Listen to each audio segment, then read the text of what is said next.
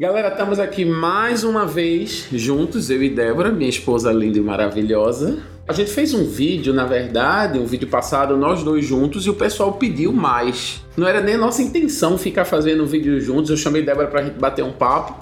Era só pra eu inaugurar o podcast. Só pra inaugurar o podcast, exatamente, abrir com chave de ouro, mas o pessoal gostou e pediu mais. Então não sai daí, ok? Se você não é inscrito no canal, se inscreve no canal, ativa o sininho, porque você vai receber sempre que tiver vídeo aí no canal, você vai receber uma notificação, ok? Então não sai daí e vamos pra cima, gente.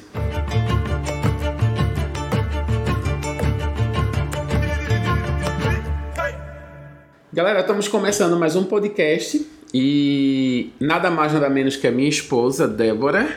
A gente quer falar aqui no nosso podcast sobre coisas do nosso dia a dia, da nossa vida de casal, porque muitos casais, né, viram o nosso podcast antigo e assim, o podcast que a gente lançou junto e gostaram muito. Então, a gente queria falar hoje sobre algo que nos incomodou durante um tempo como casal, que foi a comunicação a forma como a gente se comunicava atrapalhava muito o nosso relacionamento, chegando ao ponto de poder fazer com que a gente terminasse a nossa relação. A gente brigava muito, tinha muito problema dentro de casa, e a gente descobriu que era somente a forma como a gente se comunicava. Né, entendendo que Débora, e a gente não entende isso quando a gente está dentro de uma relação, que você é uma pessoa que tem uma formação, que teve pai e mães diferentes do, dos meus pais, viveu num lugar diferente. Sim. E isso faz com que você se comunique diferente. E faz com que eu tenha expectativas diferentes, né? O que gera depois a comunicação. Exatamente. E a gente acaba brigando dizendo, poxa, ela não entendeu, ela não imaginou que isso seria assim. E às vezes você também, né? Pô, Carlinhos, só ele não entende o que eu tô falando. Como é que ele não entendeu? Fui clara e tal. E a gente descobriu que isso trazia muitos problemas para o nosso relacionamento e a gente não poderia deixar de trazer isso aqui para o nosso canal, porque eu sei que tem muitos casais aí que estão vivendo esse momento e a gente quer que você saia desse lugar e passe a se comunicar bem com seu esposo, com sua esposa. Qual foi o momento, não sei se tu lembra, que a gente rodou a chave e disse: não, calma, existe um problema na nossa comunicação? Quando a gente percebeu que tinha um problema na nossa comunicação, eu acho que foi logo que a gente casou. É, a gente brigava muito. É, logo no início do casamento. Isso, gente, a gente brigava muito porque nós somos muito diferentes também. Muito, muito, muito, muito diferente. E aí a gente. Muita gente diz, não, a pessoa não se parece comigo, não tem nada a ver comigo, então não vou me relacionar com essa pessoa. Se dependesse disso, eu e Débora, a gente não estaria junto tanto tempo. Eu também tenho visto um outro lado. Eu, eu, vejo algumas pessoas romantizarem essa questão dos opostos, né? Uhum. Ah, os opostos se atraem. E também, assim, não é tão simples assim. Às vezes, o fato de você ser muito diferente da outra pessoa pode sim atrapalhar o relacionamento se vocês não souberem é, gerenciar direito essas diferenças. Eu acho que também diferença barra estilo de vida. Porque é. pode envolver que também religião é. Que é uma coisa que a gente vê muito que não, não dá certo, sobretudo aqui no Senegal, né? Pessoas de religiões diferentes casam, se casam achando que vão dar certo e não dá certo. É, porque, porque cada quando um. você está apaixonado, você não tem muito senso crítico, né? Você não consegue pensar muito no futuro. É, muita gente diz, não, depois ele vai vir para minha religião, ou ela vai vir para minha religião, acaba não vindo. Mas é, pessoas de mesma religião, de mesmo, da mesma fé também, têm esse tipo de, de dificuldade que é o nosso caso, né? A gente é da mesma fé, é da mesma religião e a gente tinha dificuldades em relação à, à, forma como a gente se comunicava e a forma como a gente entende o amor. Eu acho que é esse, é. eu acho que é esse o problema. Sim, exatamente. Porque assim, a gente tem um problema de base na nossa sociedade, que é a forma como a mídia faz com que você é, tenha expectativa a respeito do que é um relacionamento né? Então, desde pequena, a, todas as meninas crescem ouvindo histórias de princesas, que elas, é, as princesas são, é, elas são fortes, né? Elas resolvem um monte de coisa, elas sofrem, elas enfrentam um monte de situação, mas na hora que chega o príncipe encantado, é como se todos os problemas delas acabassem e elas passassem a depender exclusivamente deles, e a partir daquele momento é como se ele fosse assumir todos os B.O. da vida delas e são felizes para sempre. E não é assim que funciona na vida real, né? Ou pelo menos não deveria ser. Porque todo mundo vai sempre ter problema, todos nós precisamos ser fortes, tanto homens como mulheres.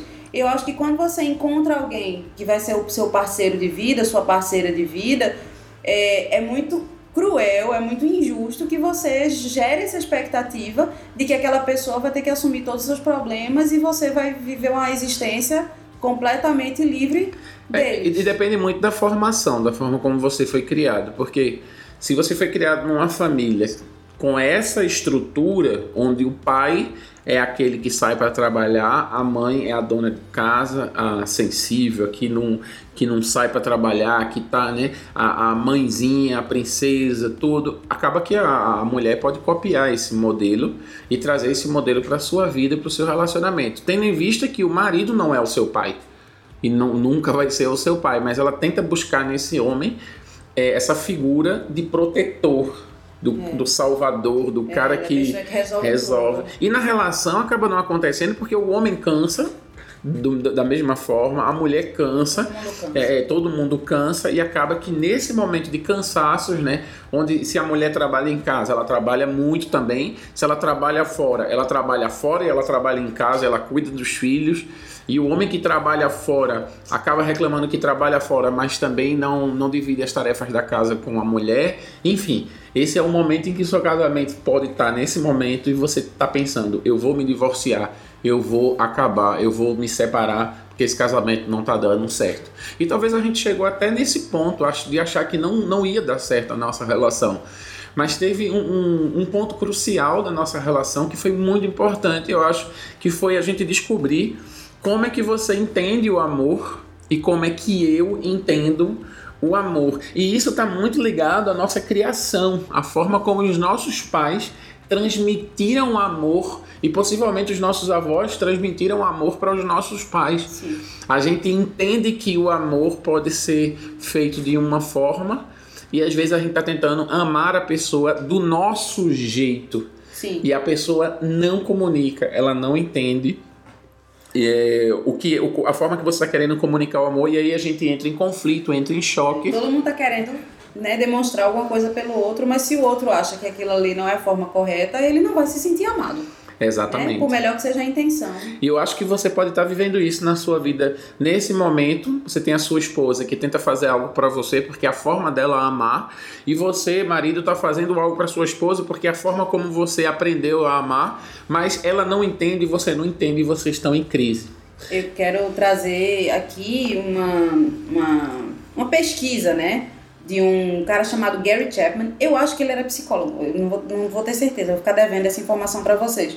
E ele chegou à conclusão, atendendo pessoas que ele aconselhava e tal, que existem cinco tipos de formas de expressar o amor. E ele chama isso de as cinco linguagens do amor. Então, uma é o tempo de qualidade, a outra são as palavras de afirmação, a outra são presentes, a outra são toque físico e a outra são os serviços. Pode repetir, porque tá. a gente vai colocar aqui no vídeo a cada toque. A primeira, tempo de qualidade. A segunda, palavras de afirmação. A terceira, presentes. A quarta, toque físico. E a quinta, serviços. Hum, que legal. É. Tu consegue identificar qual é a, qual é a tua?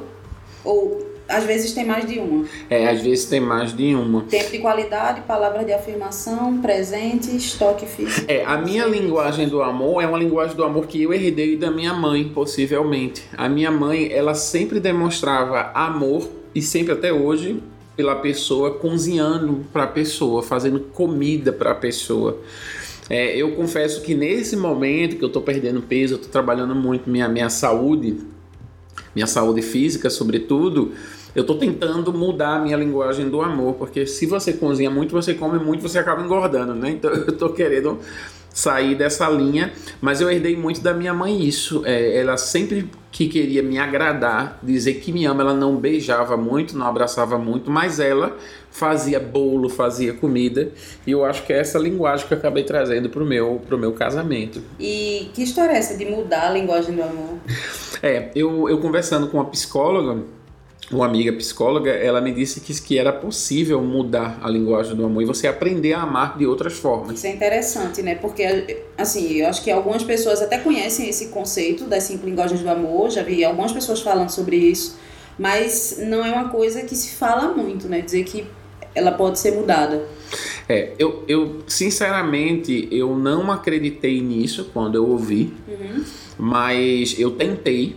É, enfim, todo mundo que me conhece sabe, eu adoro cozinhar. Eu invisto. Meus presentes é panela, Gente, esse homem cozinha muito bem. panela, prato, é, copo, qualquer Os coisa. presentes que ele gosta de ganhar, tá? Não é o que ele É, gosta de dar. não, não, é o presente que eu gosto de ganhar. Tipo assim, fogão, coisa de cozinha. Eu sempre adorei cozinhar.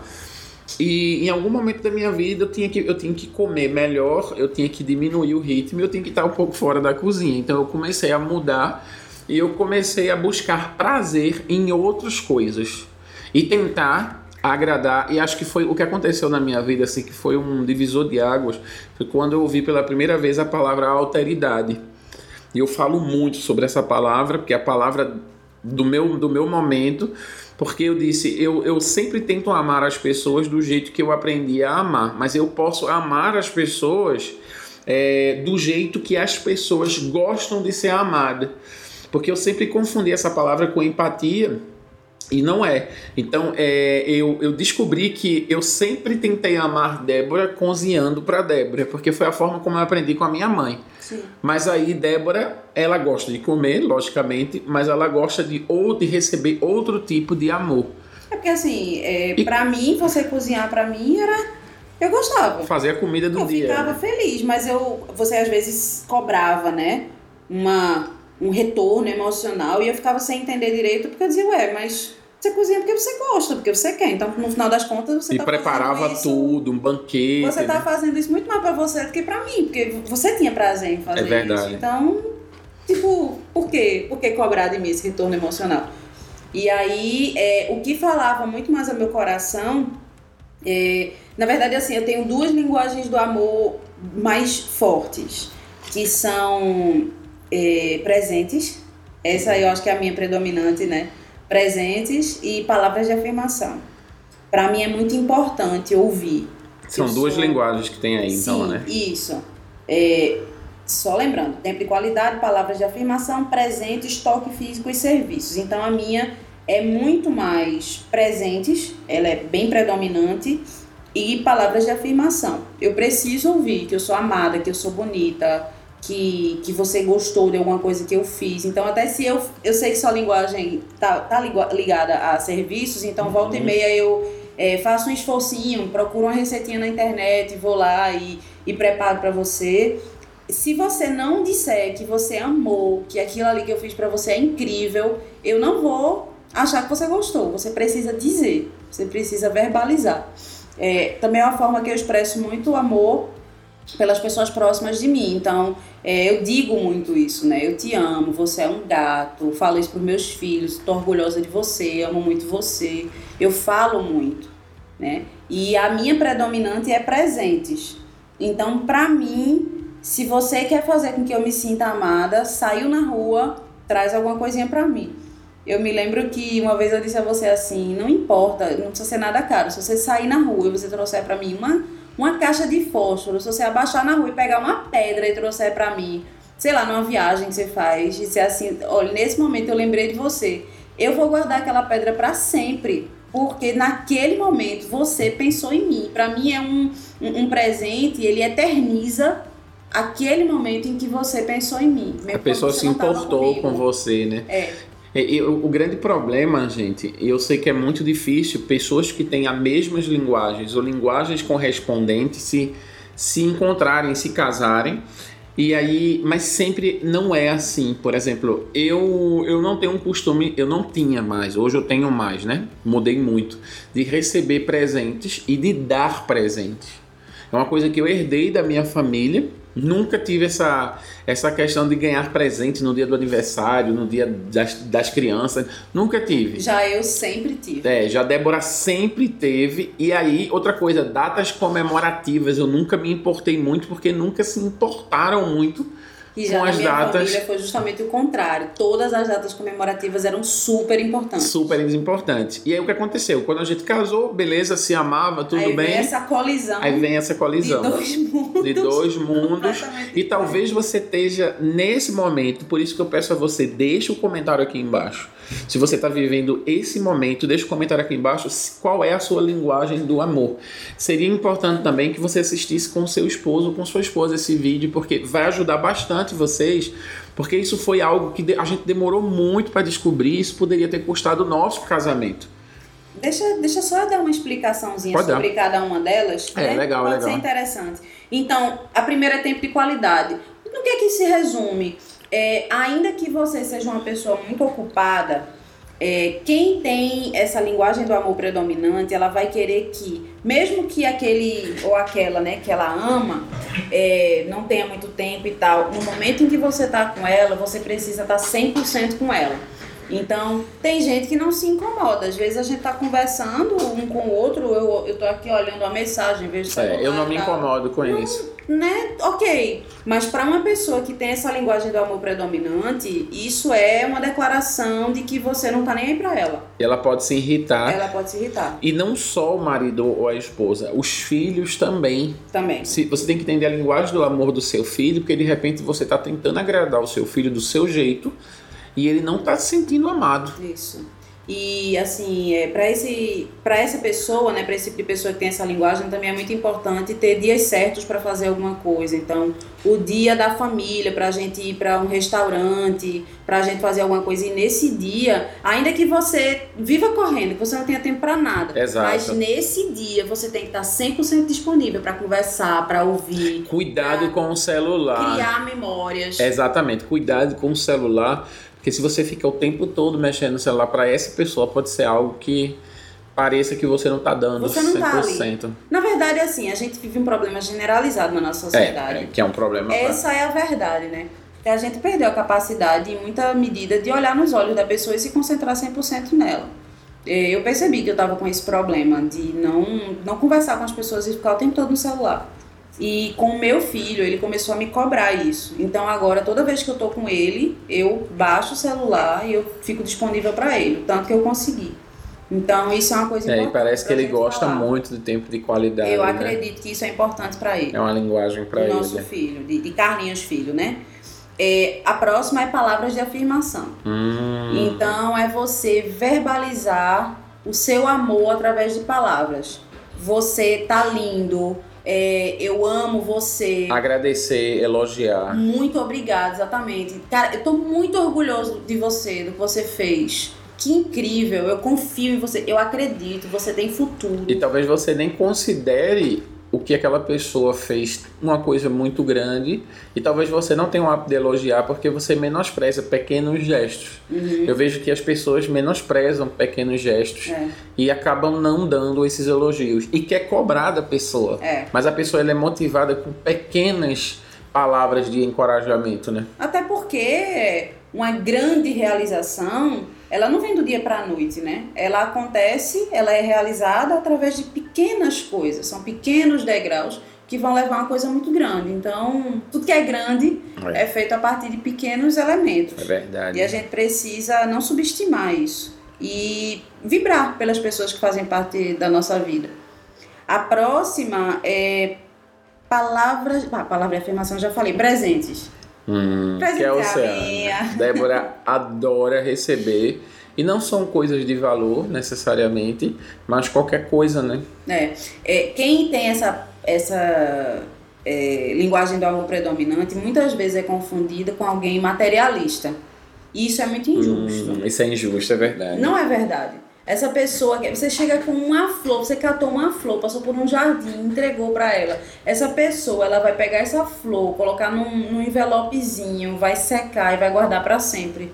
No meu aniversário, o presente que tu me deu, tu escreveu um bilhetinho pra mim no envelope. Isso, Eu guardei o envelope. exatamente. E eu vou guardar ele pra sempre. É, ne- nesse, nesse aniversário eu não dei um presente físico, mas eu dei um dinheiro, né? Para Débora, porque eu sei que é, às vezes ela quer dinheiro para comprar as coisas dela e tal. E não sei porque, acho que nesse mês eu vi que tu gastou teu dinheiro com Foi. alguma coisa. Eu disse, opa, ela tá sem grana. mas eu botei dentro de um envelope e eu escrevi alguma coisa no envelope. E eu sei que isso é importante para ela. Isso para mim é zero importância. Para mim não tem nenhum valor. Mas é aquele lance que eu falei aqui sobre alteridade. Você não dá ao outro o que você gostaria de receber. Você dá ao outro o que o outro gostaria de receber. Considerando a personalidade dele, né? Gente, isso, isso eu acho que foi o ápice da minha conversão cristã, quando eu entendi isso. Porque eu sempre fiz pelo outro o que eu gostaria que tivessem feito por mim. Tá? Eu sempre fiz pelo outro, ok? É, pensando na minha religião, pensando na minha fé, pensando nos, nos, mandamentos de Deus. E pensando na tua história também, né? E, e eu sempre fiz pelo outro, exatamente, pensando na minha história. Mas quando eu entendi que Deus ele quer dar ao outro o que o outro precisa, eu sempre uso aqui o texto de Marcos 10, acredito, versículo 43, 46, que Jesus chega para um homem cego e diz: O que queres que eu faça? É aonde eu entendi essa linguagem, por, essas cinco linguagens, porque a gente precisa dar ao outro não aquilo que a gente gostaria de fazer. Possivelmente tenha passado pela cabeça de Jesus, ah, vou curar ele da cegueira, talvez seja o maior problema dele. Mas ele se deu o trabalho de perguntar o que você quer. Uhum. Né? E o homem disse, eu quero ver. E, e, é muito engraçado isso, né? Que muitos casais não entendem isso. Isso foi o ápice da minha vida com Deus e foi o ápice da minha vida com Débora. Eu passei a viver melhor com ela depois desse, desse conhecimento. Exato. A próxima linguagem do amor é toque físico. Hum. Eu acho que é um pouquinho a tua também. Eu acho é. que você gosta. Não, eu acho que eu passei a gostar. Porque, na verdade, a minha mãe, ela não gosta muito, né? Sim. Por exemplo, uma das coisas que me irritava muito, mãe, eu te amo, não tenho nada contra a senhora, mas possivelmente ela não teve isso na relação dela com os pais dela. Ela me abraçava quando eu pedia e ela batia nas minhas costas. Como se ela estivesse querendo parar. Tipo, rápido. É rápido. E na verdade eu aprendi muito com Débora a abraçar, a ficar junto, a botar Sim. a cabeça no ombro, porque eu não eu tinha muito. muito meu amor tocando. E aí também assim, é interessante isso porque eu cresci em uma área da minha vida com uma, uma, a forma como Débora também gosta de ser amada, né? Que é abraçando. Ou seja, eu aproveitei né, é, essa, essa linguagem dela para aprender um pouco, porque eu precisava aprender. Eu preciso abraçar as pessoas, eu preciso receber carinho, dar carinho. E eu não era uma pessoa. nem sou muito ainda hoje, é. mas é, eu tento pelo menos ser uma pessoa é, que dá afeto, abraçando. Tu não é muito de tomar iniciativa, mas quando, pelo menos assim, na nossa família, né, a gente mais próximo, eu, você, o menino. Isso. Quando alguém se aproxima e dá, tu se derrete tudo. É, não. Aí, então eu percebo que é uma coisa que tu gosta. É, porque também é uma carência emocional Sim. minha, né? Como faltou isso na infância. Por isso que eu acho que essa tem potencial para ser uma das tuas linguagens. É, tem potencial, é. É engraçado assim que eu venho de, um, de, uma, de uma família que também não tem muito toque físico, né? Não faz parte da nossa família. A gente não beija muito, não agarra, não abraça. Mas foi uma linguagem do amor que eu criei. Porque eu sempre sonhei que quando eu tivesse a minha família, eu queria ter uma família que a gente se tocasse, se abraçasse, se beijasse. E foi uma coisa que eu introduzi na minha família, na família que vem de mim. É, que é uma eu, coisa. você e os meninos. Então, os nossos filhos, eles são muito, muito de toque. É Mas o que é engraçado é que não é com todo mundo. A gente só expressa o. Só com pessoas íntimas, só né? com quem é muito íntimo. Eu me sinto muito desconfortável quando alguém de quem eu não sou íntima me toca. Ou vem me abraçar, eu sinto tipo, ah, não, não faz isso. Mas com meus filhos, cara, a gente senta no colo um do outro, a gente bota a cabeça no colo. Eu, às vezes, estou fazendo uma coisa na cozinha, os meninos vêm, me abraçam, me beijam, me pegam no colo, me levantam. Então, essa é uma coisa, assim, na nossa família, muito forte. Funcionou muito bem. É. Que é uma coisa que pode acontecer, né? Você trocar no meio do caminho ou desenvolver, perceber que é uma carência e que você não quer que os seus filhos herdem essa, essa carga genética, né? isso. né? Então você mudar para poder a, seu filho poder passar isso para as próximas essa gerações. Essa genética emocional, né? É, genética emocional. E isso. essa última é serviços. Que você já falou, você já começou a desenvolver um pouco isso. Isso. Ela definitivamente não é a minha. Eu sou péssima para fazer isso. E o pouco que eu aprendi foi justamente por tua causa, porque eu sei que é importante para você. Então isso me faz ter iniciativa de volta e meia, cozinhar alguma coisa, preparar, deixar as coisas bonitinhas do jeito que você gosta. Alguém que arruma o tempo todo a casa, assim, é, trocando coisas, inventando coisas, né? Uhum. É, eu acho que também é, é, tem, tem você que tem seu marido ou sua esposa que está sempre fazendo coisa dentro de casa. Exatamente, que não deixa as coisas se estragar. É, né? de repente ele está Quebra. dizendo que ama você e você não está entendendo. É. Que aí, assim, a gente precisa falar sobre o mito do amor romântico. Porque eu, eu tinha começado a falar sobre isso um pouco antes, mas eu queria me aprofundar. Que é o seguinte, a gente cresce ouvindo que o amor romântico é uma coisa completamente. é, ele é uma coisa completamente real, mas a gente, a gente cresce achando que a gente deve sonhar com isso para as nossas vidas. Né? Então, é, aquela pessoa com quem você vai ser feliz o tempo todo, que você nunca vai brigar, que você vai estar o tempo todo querendo beijar, querendo estar junto, que é, a forma de demonstrar amor é trazendo um buquê enorme de rosas e se declarando para aquela pessoa no dia a dia. E assim, acaba que a- demais. que aquela né? pessoa vai ser o centro do seu universo, que eu acho a coisa mais absurda do mundo. A vida, a vida é algo muito maior do que o seu parceiro romântico. Você precisa ter outros pontos na sua vida para você se apoiar também. Então, é, a gente cresce é, ouvindo tanto que o amor romântico é algo que vai suprir completamente sua existência, que quando você se envolve com alguém emocionalmente, ainda que seja uma pessoa fantástica, de caráter, correta, que ame você, que do jeito dela demonstre esse amor, é, é muito comum que algumas pessoas não consigam reconhecer isso que está bem debaixo dos É. olhos e que acabem subestimando, que acabem se frustrando e que acabem não conseguindo levar o relacionamento adiante. Né? Simplesmente por terem é. sido enganadas a vida toda Eu com acho que muitos irreal. relacionamentos acabam por conta desse, desses problemas de comunicação, né? Dessas mentiras mesmo, verdade. né? Porque são É mentiras. verdade. É, eu acho que a mídia ensina a gente a acreditar em mentiras e trazer isso para o que a gente espera de um relacionamento. O que, que um relacionamento saudável tem que ter?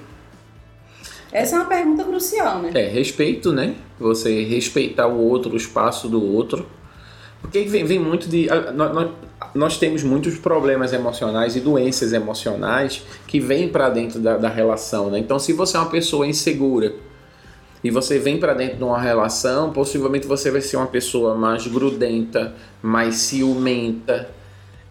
Você vai precisar de mais atenção, então você vai cobrar mais É dependência emocional. dependência emocional e talvez o seu problema seja esse. E aí você precisa procurar um psicólogo, uma psicóloga e se tratar. Porque, Porque o outro não é a chave da sua felicidade. e possivelmente você vai se separar agora e você vai ter esse mesmo problema com seu outro parceiro, sua outra parceira. Por quê? Porque o problema está em você. Eu costumo dizer, eu e Débora, a gente, a gente intermedia muito é, problema entre casais, né? Acaba é, ajudando muitos casais, que isso é uma coisa normal quando você tem mais de 15 anos de casamento e você vence algumas barreiras e você poder ajudar alguns casais, sobretudo mais novos.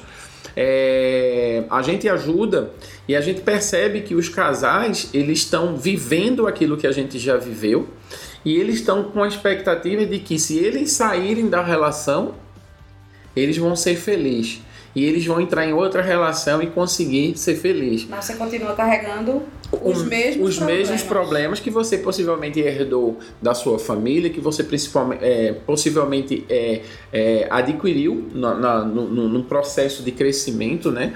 No, no processo seu. Mas é uma coisa que eu sempre digo às pessoas, né? Principalmente quando eu aconselho um e outro separadamente. O- Um problema tem 100%.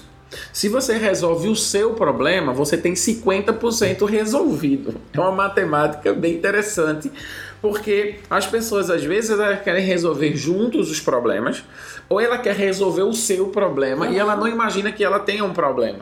Então, isso é muito importante. Se você tem um problema e você identifica que você tem um problema, por exemplo, de insegurança emocional, você precisa cuidar disso, porque possivelmente isso traz problema na sua relação com seu companheiro ou companheira, isso traz problema no seu trabalho, nos negócios, nas suas relações interpessoais. Então, a gente precisa entender que esse problema ele vai afetar você em vários âmbitos da sua vida, não só na relação conjugal.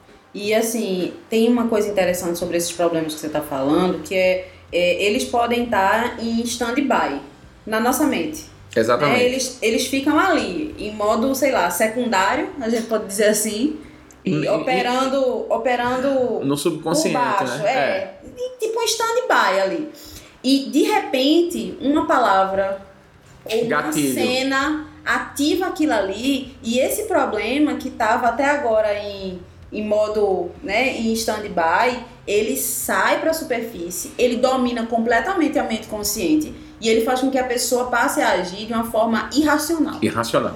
É uma, um exemplo que eu posso dar é, por exemplo, alguém que tem problema com abandono, né? Que tem Exatamente. trauma com abandono. Essa pessoa é uma pessoa fantástica, correta, é Inteligentíssima. admirada e tal. De repente, se uma coisinha ativa, por exemplo, alguém que alguém que essa pessoa ama, alguém da, da família, um filho, Não, ela- esposa, Não, ela vai numa festa, é, ou ele vai numa festa, e por um acaso é, a pessoa esquece de apresentar ela aos amigos. pronto, perfeito. Eu vi isso num filme essa semana e eu, eu, eu copiei essa. Pronto, a pessoa Esse não fez exemplo. por mal, a Não pessoa fez por devia mal. estar distraída. Não, e chegou, jogada encontrou com os um, "Ei, amigos tudo e bom?" tal. Tal. Pronto. Você não, não me, Essa pequena coisa. você não me apresentou, você me deixou no canto, você ela não sei faz com que essa pessoa deixe de ser ela mesma, porque o que Exatamente. assume o controle nesse momento é aquele trauma gigantesco de abandono que a pessoa tem. Exatamente. E essa pessoa ela deixa de ser ela mesma, ela se transforma em Exatamente. outra pessoa. Exatamente. Então, terapia é importante. Né? Terapia é. Gente, terapia, façam. Autoconhecimento. É, sobretudo isso, para você se, se, se conhecer e saber controlar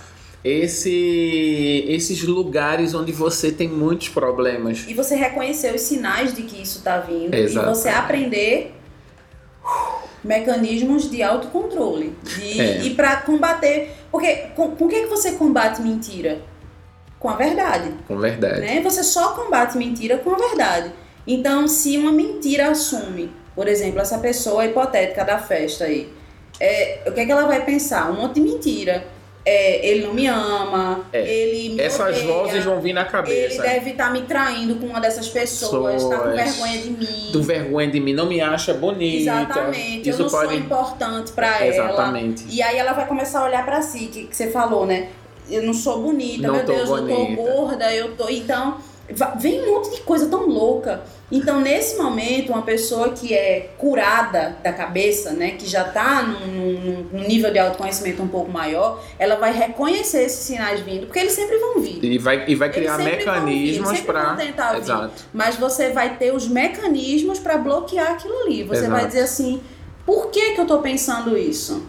Essa pessoa, ela em outros momentos da nossa, da nossa vida juntos, ela me ela dá sinais de que ela não me ama, de que ela acha, me acha feia. Por que, que eu tô me sentindo assim? Ah, eu tô insegura porque eu tô num lugar com pessoas novas. O que, que eu posso fazer? Ah, se ela tá distraída, se ela não lembrou de me apresentar, eu posso muito bem ir até as pessoas E com me um apresentar. sorriso e me apresentar. É, se, isso é um, se isso é uma fraqueza sua, um mecanismo que- muito mais seguro do que esse que você pode criar, porque é, é um ambiente muito difícil para você Sim, controlar, claro. tá? Muito difícil. A gente não tá falando de coisa Para não dizer impossível, mas muito difícil. É você conversar com a- o seu parceiro ou a sua parceira. Ah, sim, é porque eu tava pensando no momento da festa. Não, não, é não, pra não. você não estragar aquele momento. Não, não, eu sei. Mas, Mas- por exemplo, se você tem essa dificuldade e você está indo para um lugar que você pode, por exemplo, naquele momento é um ambiente que não é o seu, né? Muita Sim, gente é muito, é verdade. muito desconfortável você sair para uma festa e é- é- todo mundo é amigo do seu parceiro. do seu parceiro e você não é nada, você não é. É. conhecido. Então, você naquele momento, o seu parceiro sabe que você tem essa dificuldade, ele precisa sa- se sentir responsável por cuidar de você na sua fraqueza.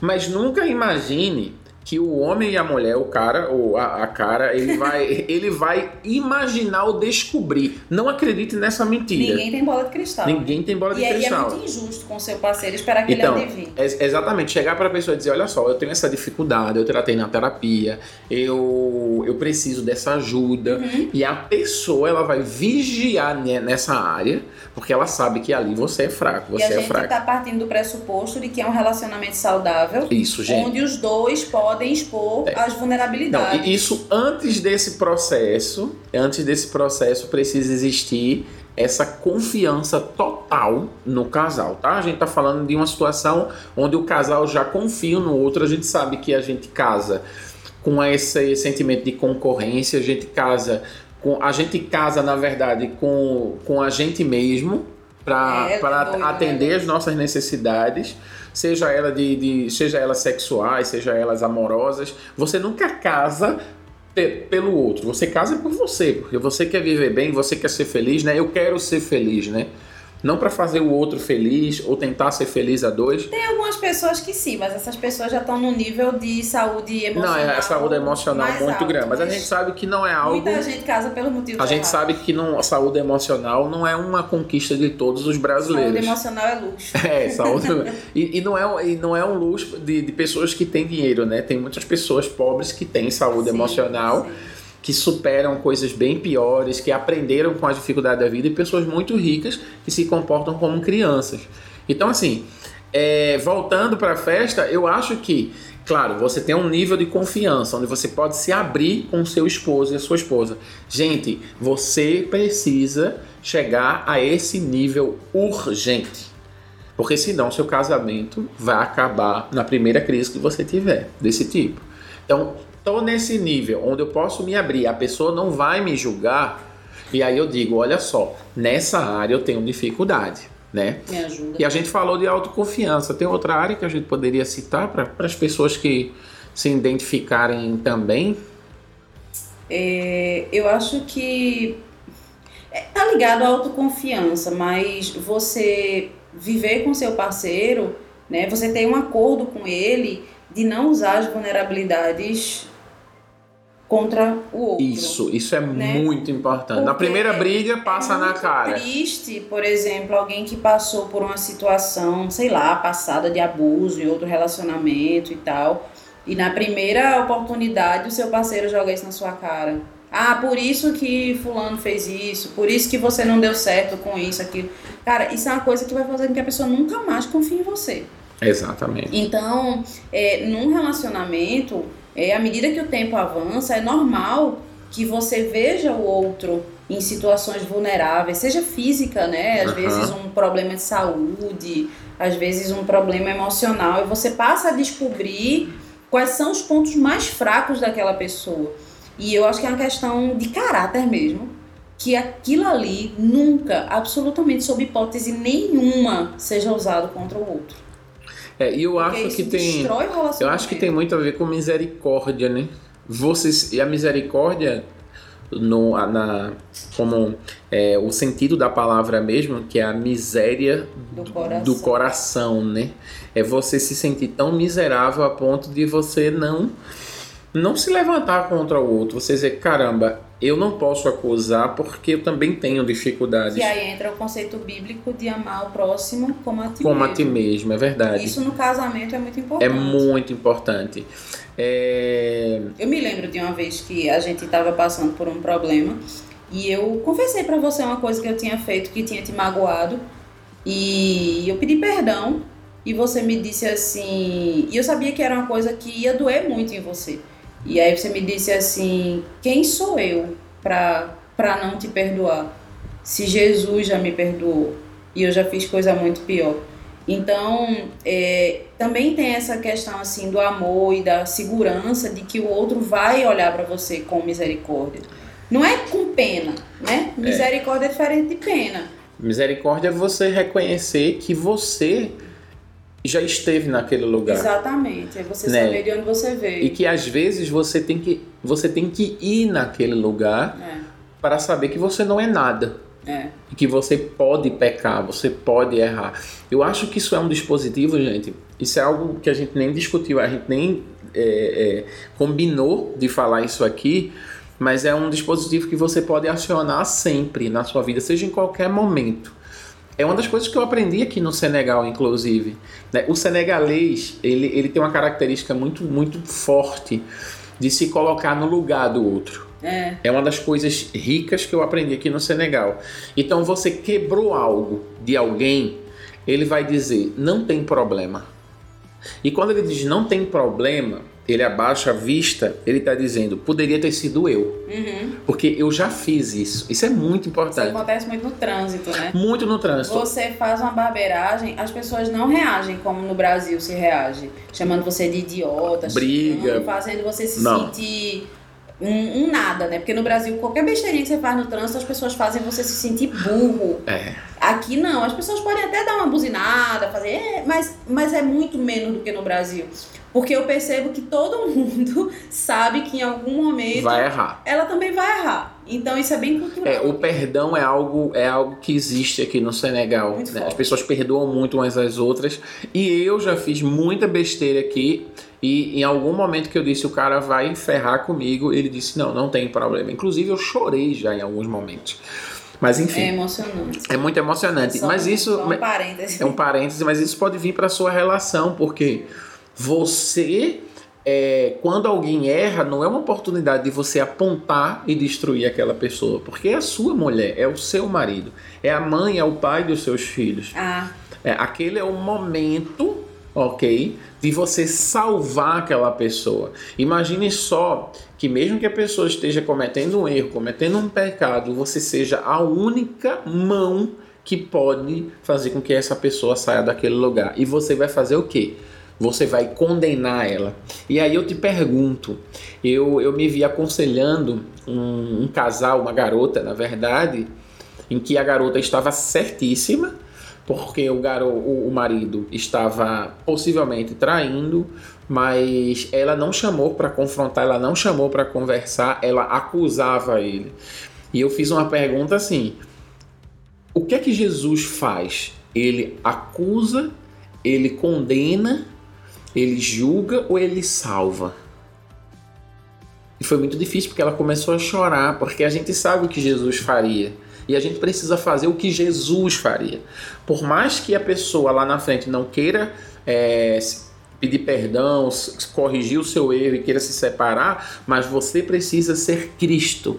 Você precisa ser mão de Deus para a vida daquela pessoa.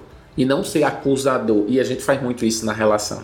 Tá vendo É. você? Você também fez. Você faz isso e tal. é. Tu ia eu falar? me lembro. É, eu, quando tu falou dessa coisa do, do outro e tal. Eu me lembrei que uma vez a gente estava passando por um problema bem sério no nosso casamento.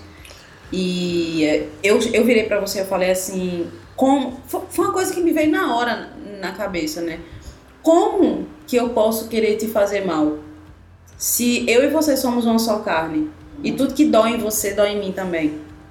Que aí também não Lembra- tem, não tem essa compreensão os casais. né? Nós somos um. Então eu não posso querer te machucar. Porque tudo que eu faço pra te machucar vem em mim também, dói em mim também. Eu acho que esse é o conceito de ser um, um só corpo, de ser uma só carne. E foi nesse momento em que a gente conseguiu, assim, girar a chave para superar aquela crise específica que a gente estava vivendo. Porque até então, nós dois estávamos sofrendo, nós dois estávamos nos sentindo, sentindo que o outro tinha feito alguma coisa para magoar, né? Exato. mas a gente não estava conseguindo chegar num ponto de reconciliação. E foi nesse momento que a gente se deu conta de que nós dois estávamos sofrendo porque o outro estava sofrendo também. É, Exato. é uma coisa meio paradoxal, mas foi assim que a gente conseguiu, né, chegar ao ponto de E, e é engraçado Superar. o que Débora tá falando, porque a gente não aprende isso no corpo de Cristo, como igreja. É, E a gente acaba não, não trazendo isso. Quantas das vezes você se vê dentro da igreja falando mal um do outro? Quantas das vezes e nas igrejas. se alegrando com o Se quando alegrando. o outro cai, quando o outro Exatamente. É, entre isso. líderes, né? Ah, o líder não deu certo, a igreja dele não cresceu. Ou seja, a gente não entendeu que mesmo com denominações, a igreja é uma só. Né? E, a, e a igreja é um, uma igreja só. E é uma só noiva, né? Então a gente precisa. é, é, quando a gente entende reino de Deus, a gente passa a entender melhor o nosso relacionamento a dois porque a gente passa a entender corpo. E Débora, ela faz parte de mim. Eu faço parte Débora, de Débora. Se eu me machuco, ela ela se machuca. Se ela se machuca, eu me machuco. Então, o que eu devo fazer para não machucar?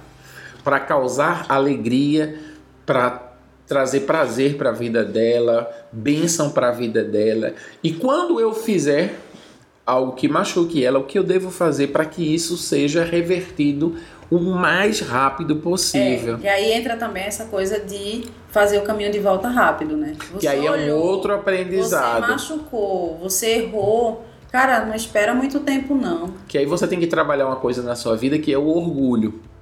Quando você é orgulhoso, e você e você tem aquela coisa né do orgulho e tal você não faz esse caminho de volta e aí o que acontece bola de neve você não faz o caminho de volta, a pessoa se aborrece, você não, vocês, isso afeta a vida conjugal, isso afeta a vida sexual. E você, um dia, dois, três, quatro, cinco, seis, sete. E aí começam. Tá a ferida só está aumentando. Aí começam a vir os investimentos do mal na sua vida. Para aproveitar aquela Para aproveitar aquela vulnerabilidade, que às vezes pode ser um investimento do mal ou não, mas pode também você começar, naquele momento, como você está ruim no seu casamento, você começar a ficar muito mais aberto e disponível para outras mulheres, seja no seu trabalho, seja onde você vive. Ou querer buscar uma mulher para se aconselhar Ai, nessa hora sempre aparece. Nessa né? hora sempre vai aparecer, porque também terão pra outras. mulher sempre aparece um cara, gente boa, que não tá romanticamente interessado nela. É, é verdade. só amizade. É só amizade. Um cara, gente boa, respeitador, Exatamente. que vai se aproximar. Você, não, pô, vamos conversar, vamos tentar é, superar isso aí, me fala. É, sou então, teu assim, amigo. Um erro muito comum é alguém que vai desabafar ou conversar sobre o relacionamento com alguém do sexo oposto. É. Eu acho que esse é o primeiro passo, assim, pra. Não faça isso. Pra dar caca. Se você faz isso, você está numa situação muito difícil. Não se desabafa com ninguém, ninguém do sexo oposto. Do sexo oposto. Sobre o seu casamento. Sobre o seu casamento, exatamente. Busque. A menos que seja alguém. A sua irmã, a sua mãe, alguma é, coisa assim. Ou um profissional. É, um profissional. Se é um, se é um psicólogo, alguém que está habilitado profissionalmente para lhe ajudar ou um casal. Né? Exatamente. Né? Já aconteceu e, de eu ser ajudada por um casal. Exatamente. Eu falei aqui mãe, mas também não faça isso com a sua família. Não, pelo amor de Deus, mãe porque, não. Eu nem me dei conta É, exato. Porque isso. já já o seu casamento vai estar tá bem e sua mãe vai estar tá odiando o seu esposo ou a sua esposa. Não desabafa com mãe não, gente, pelo amor de não Deus. Não faz isso. Outra coisa é, que é muito importante... Nem com o pai. É, com ninguém da família. Busca sempre alguém imparcial, alguém que vai dar um conselho legal para você. Alguém que, que também ame e seja comprometido com seu marido. Exatamente. Porque é alguém para quem você possa falar mal, né? Desabafar, Desabafar. do que você tá sofrendo, do que tá lhe incomodando. Exatamente. Sem que essa pessoa passe a odiar o seu marido. Tem que ser alguém que conhecer ele bem. Exatamente. Ou seja, tudo isso vai afetar a relação, a vida sexual e afetando vi essas duas questões, você vai ficar muito mais vulnerável. Seu casamento pode não só acabar, como você pode até trair a pessoa, né? se envolver emocionalmente com outra pessoa. Uma coisa muito importante, gente, e a gente já está indo para o final, porque já tem aqui 47 minutos, e a gente depois vai gravar outros vídeos para vocês. Se vocês quiserem. É que, exatamente. Essas linguagens do amor que a gente trouxe para você, eu uso é, como líder também. É uma coisa muito importante. Eu sou líder aqui no Senegal, da, do Instituto Dorcas. Inclusive, nossa escola está aqui no monitor, viu, gente? Muito bonita. Aqui embaixo vão ter os nossos links para quem quiser investir na construção dessa escola. A gente está inaugurando agora a primeira fase, é, aqui na descrição. Mas eu uso também na liderança. Quando você entende as linguagens do amor das pessoas que você lidera, você consegue se relacionar mais fácil, você consegue atender a expectativa daquela pessoa. Às vezes, você quer dar algo para aquela pessoa, é, e, e, aí é, é, é, é, o mesmo sentido, né? a mesma coisa. Você dá algo que você gostaria de dar, mas não é algo que ela gostaria de receber. Então, quando você entende a linguagem como ela gosta de ser amada, você pode lidar com cada pessoa da forma como ela gosta é, de receber carinho, afeto, é, palavras né? de encorajamento. Exatamente. Então, não, não, não, não, não, não trate todo mundo da mesma forma. Se você é um são, líder. Não são peças numa linha de montagem. Não são peças numa linha de montagem, são pessoas. Então, um bom líder. E aí eu tenho, eu tenho Jesus como referência, ele, ele trata cada discípulo do jeito que o discípulo precisaria ser tratado, é, dando a cada um o que cada um precisa para crescer. Ok? Não, não jogue milhos como se você estivesse alimentando galinhas. Não. Dê a cada um a porção que ele precisa. Isso também vai valer para os seus filhos, a relação com seus filhos e também a relação com o seu esposo e a sua esposa. Eu posso falar só mais uma coisinha? Pode falar. Para a gente se despedir. É, eu estava refletindo aqui enquanto a gente falava sobre todos esses problemas que podem afetar né, um casal que ainda não está amadurecido emocionalmente, mas eu acho que a gente precisa voltar um passo atrás e entender que antes de você fazer parte de um casal, você precisa aprender a ser feliz sozinho. E esse é um problema muito sério do, da atualidade. É Exato. É que a, existe uma cobrança muito grande para que as pessoas estejam envolvidas em um relacionamento afetivo e muitas vezes se subestima o estar sozinho. Exatamente. E a gente precisa aprender a descobrir essa tem um tempo sozinho, tem um tempo de qualidade. Companhia. Você não precisa necessariamente, se você saiu de um relacionamento que não foi é, bom, feliz, bem sucedido, você não precisa necessariamente iniciar outro logo na sequência ou começar a procurar outro, ou começar a planejar e pensar como vai ser. Eu acho que você pode aproveitar esse tempo, se você saiu de um relacionamento que não era saudável. Analisar o que fez isso. Exatamente observar, né, fazer um caminho de, de, de, volta no relacionamento. Se você não consegue, entender. busca uma terapia, é muito importante. É o momento perfeito. Feito. Eu acho que o momento perfeito para se começar qualquer tipo de terapia não é quando você já está com o bonde andando, não, né, no relacionamento. É no momento de tranquilidade. É quando você está tranquilo, quando você está nesse período é, analítico, né, é. quando você pode se dar o luxo de parar e pensar, se conhecer e se vier outro relacionamento, legal, mas se não vier, você não vai ser uma pessoa infeliz, você não vai ser uma pessoa fracassada, porque o seu valor não, não vai depender de um relacionamento. O seu valor é Deus que dá. Né? Deus nos fez seres completos. Exatamente. Né? A gente só precisa dele. Ele é o ar que a gente respira, ele é o nosso chão, ele é a nossa E segurança. Base. Se você tem segurança em si mesmo, você vai viver melhor as suas relações, porque não vai ser, não vão ser relações doentias. Né? Carlinhos, eu sou completamente apaixonada por você. Hum, meu amor, coisa boa. Mas você não é o ar que eu respiro. Amém por e isso. E bom para você. Porque né? se fosse, porque você, você ia morrer. e bom para você que eu não que eu não lanço essa cobrança Exatamente. de você. Nós somos felizes porque é. nós somos seres completos é. com Deus. Débora é, é importante. Débora é uma pessoa muito maravilhosa na minha vida, mas eu viveria sem você. Seria triste. Seria triste. Mas viveria. Mas viveria. E isso é importante para que a gente saiba que a gente só está junto porque a gente escolheu estar junto. Isso. Porque o amor não é um sentimento. Acabem com isso. O amor é uma escolha. E Jesus, ele escolheu, ele optou em ser crucificado por nós todos. E a gente precisa todos os dias tomar a nossa cruz e escolher estar junto um do outro. Porque o amor é um luxo para quem é saudável. É verdade. Caramba, vou terminar com essa frase, viu? então, tá aqui mais um podcast para você. Se você gostou desse podcast, seja você, seja você, esteja você ouvindo ou ouvindo e vendo através dos nossos canais, compartilha pelo amor de Deus com mil casais porque existem casais nesse momento em crise, exatamente. Essa informação, esse conteúdo vai agregar algo e digam a eles, assistam juntos, porque vai ser muito legal e pode salvar muitos casamentos, ok? Ok. Um beijo e até a próxima, Obrigada, gente. Obrigada, pessoal. Tchau, tchau. Tchau, tchau.